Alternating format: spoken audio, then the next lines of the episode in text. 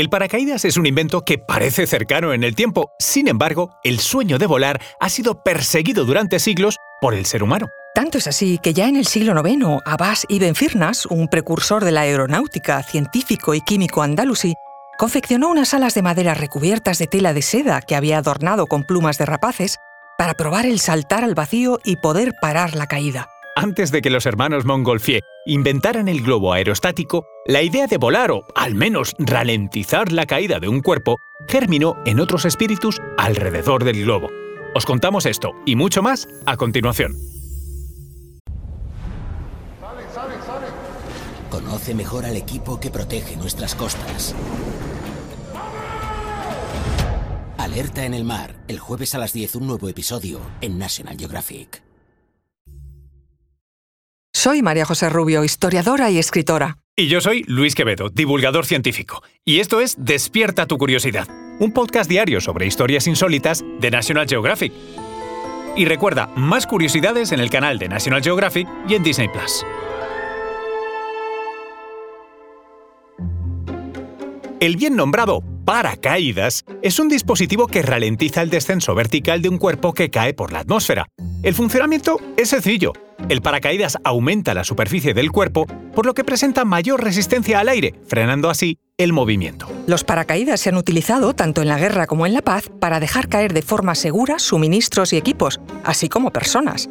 Incluso ya a mayor escala se utilizan para frenar el regreso de una cápsula espacial tras su reentrada en la atmósfera terrestre.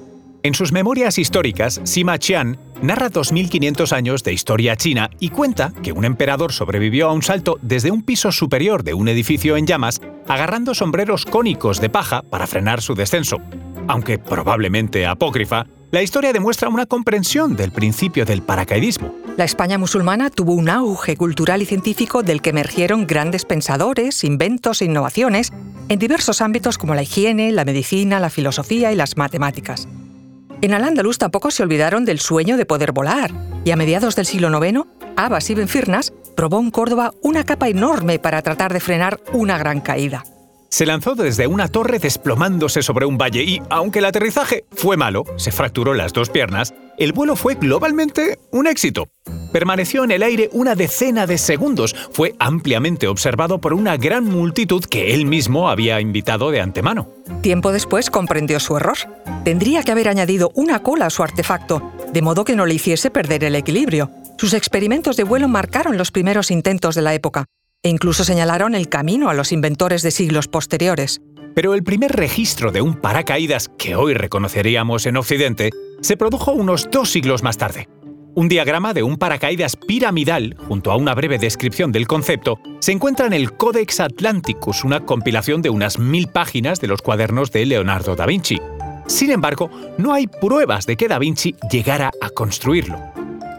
Cinco siglos más tarde, el 26 de junio del año 2000, el británico Adrian Nicholas tuvo la osadía de llevar a la práctica el ensayo teórico de Da Vinci.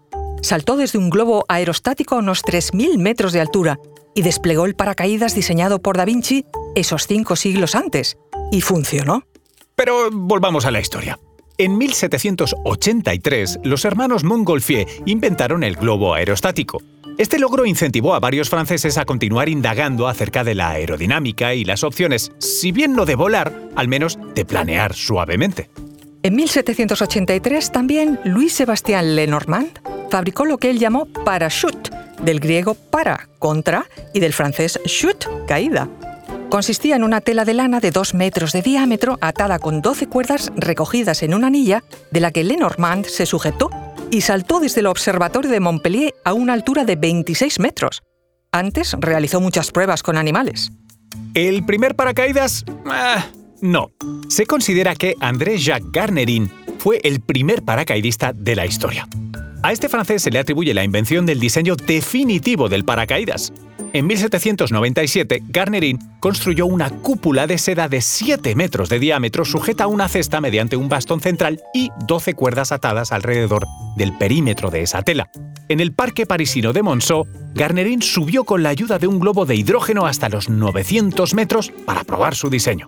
Joseph Lalande, un astrónomo que presenció la prueba in situ, cuenta que Garnerin cortó el cabo, El globo explotó y el paracaídas descendió rápidamente, aunque haciendo un movimiento de oscilación tan espantoso que un grito de terror escapó a los espectadores y algunas mujeres sensibles se sintieron mal.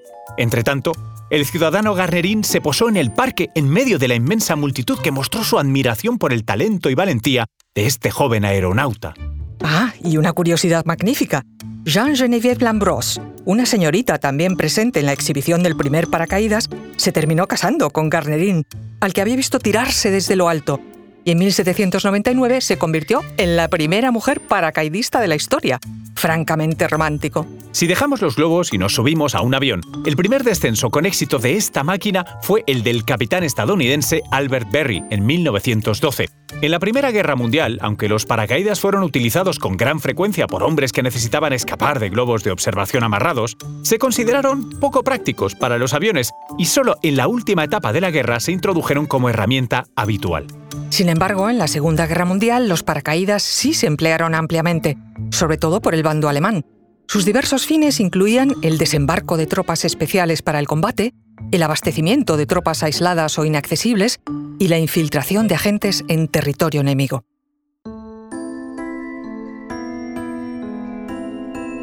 Recuerda que Despierta tu Curiosidad es un podcast diario sobre historias insólitas de National Geographic. Disfruta de más curiosidades en el canal de National Geographic y en Disney Plus. Ah, y no olvides suscribirte al podcast si has disfrutado con nuestras historias.